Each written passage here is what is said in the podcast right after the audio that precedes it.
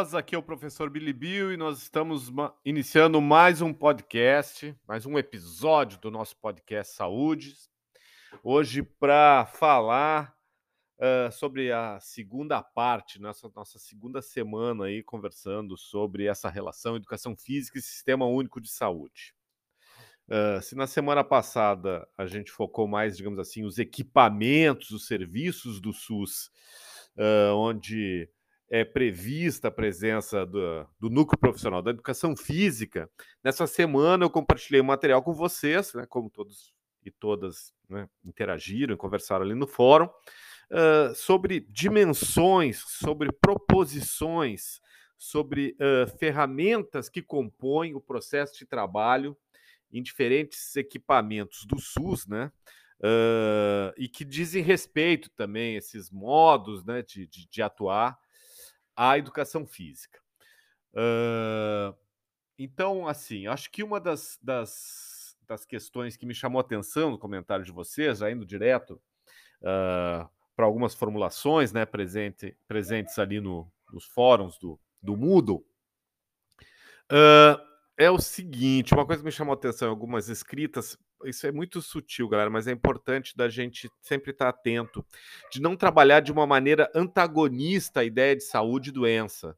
Ah, tem os lugares que se trabalha saúde tem, e são diferentes dos lugares que se trabalha doença, ou o profissional de educação física trabalha com saúde, as outras profissões, os outros profissionais trabalham com doença.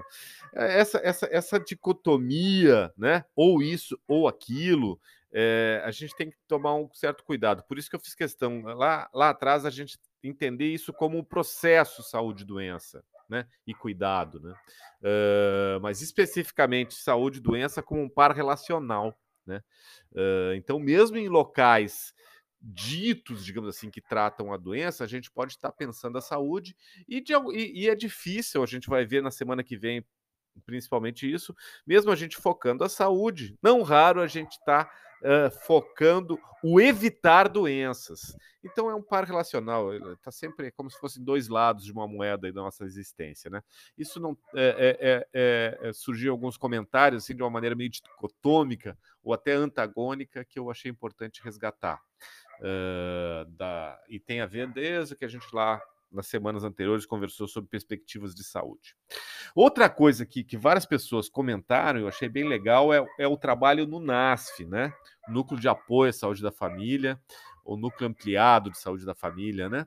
E, e, realmente é um serviço, né, como a gente, a gente viu na semana anterior, ele, ele, tá, ele sofreu um, um, um, forte golpe aí, né, uh, na sua de descontinuidade, né, aí no início do governo Bolsonaro, a, a, ainda então na, na gestão do, do, ministro Mandetta, uh, com o fim do financiamento federal, mas ele persiste e, e algumas uh, ideias, algumas referências do processo de trabalho. Galera, tem uma cachorrada latindo aqui, eu vou ter que dar uma pausa e já volto.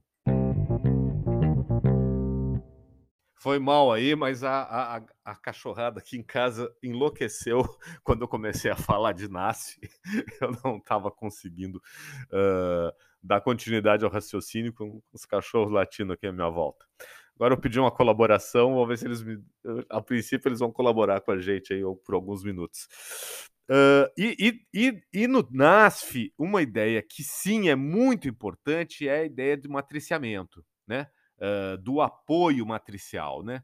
De uma equipe uh, tá auxiliando a outra a partir dos problemas de saúde que surgem, né? então não é um, um, um, conhecimento que a priori precisa ser compartilhado com a outra com, a, com uma outra equipe, mas é, é a necessidade de o um apoio compartilhado, de um processo cooperativo a partir das necessidades de saúde da, daquela pessoa, daquele coletivo, daquela população. Quer dizer, os problemas de saúde sejam sendo as grandes referências para organizar uh, o conhecimento, para organizar as práticas uh, das equipes de saúde. E, e, e, isso ocorrendo numa relação de matriciamento, onde diferentes equipes, mais especificamente a equipe do NASF, apoia as equipes de referência da atenção básica, né? as equipes de saúde da família, as equipes de unidades básicas de saúde. Uh, então, assim, sim, a palavra cooperação ela, ela é uma referência muito forte. Hoje tem toda a, a ideia de interprofissionalidade, como, uh, colocando em pauta como que se, se estabelece uh, processos interprofissionais, né? com uma, que, que, teriam e que têm uma maior potência para dar respostas, produzir impactos positivos na saúde. Né?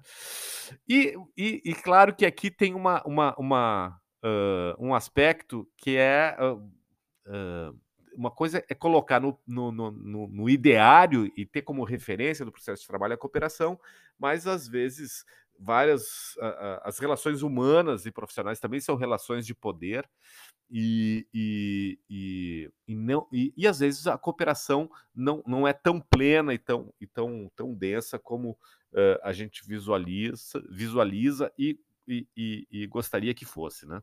Então é, é, uma, é uma tensão aí a, a, busca por essa cooperação né, entre os diferentes saberes, entre as diferentes profissões para enfrentar os problemas de saúde.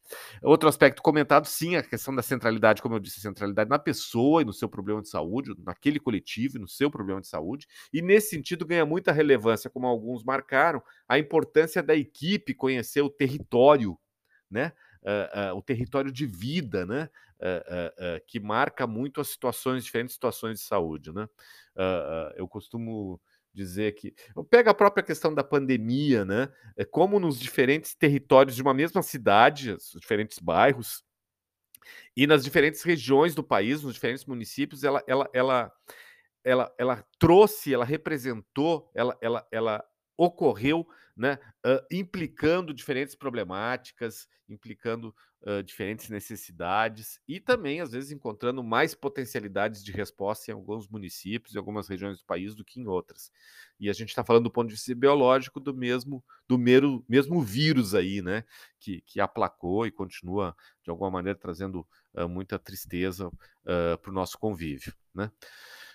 Então, de fato, assim, a, a, a, temática do NASF ela, ela, ela é muito interessante, muito central para a gente pensar a nossa presença profissional uh, no Sistema Único de Saúde. Uh, algumas pessoas também comentaram sobre o, o, o guia de atividade física para a população brasileira, indagando e perguntando: bom, mas seria, quem seria o público-alvo? ele, ele não traz muita especificidade, mas eu, eu, eu aponto até em função da continuidade aí das, das propostas que estão vindo do, do atual Ministério da, da, Saúde, da atual gestão federal na área da saúde, que ele, ele, ele tem muito, ele está tendo muito uh, uh, como público-alvo os, os outros profissionais da área da saúde.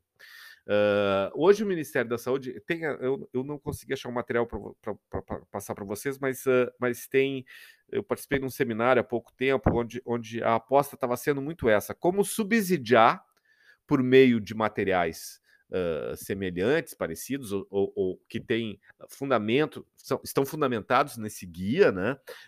como subsidiar os outros profissionais, profissionais que estão atuando uh, por exemplo, na atenção primária, na atenção básica, para que eles uh, uh, instiguem e favoreçam a adesão à atividade física para a população.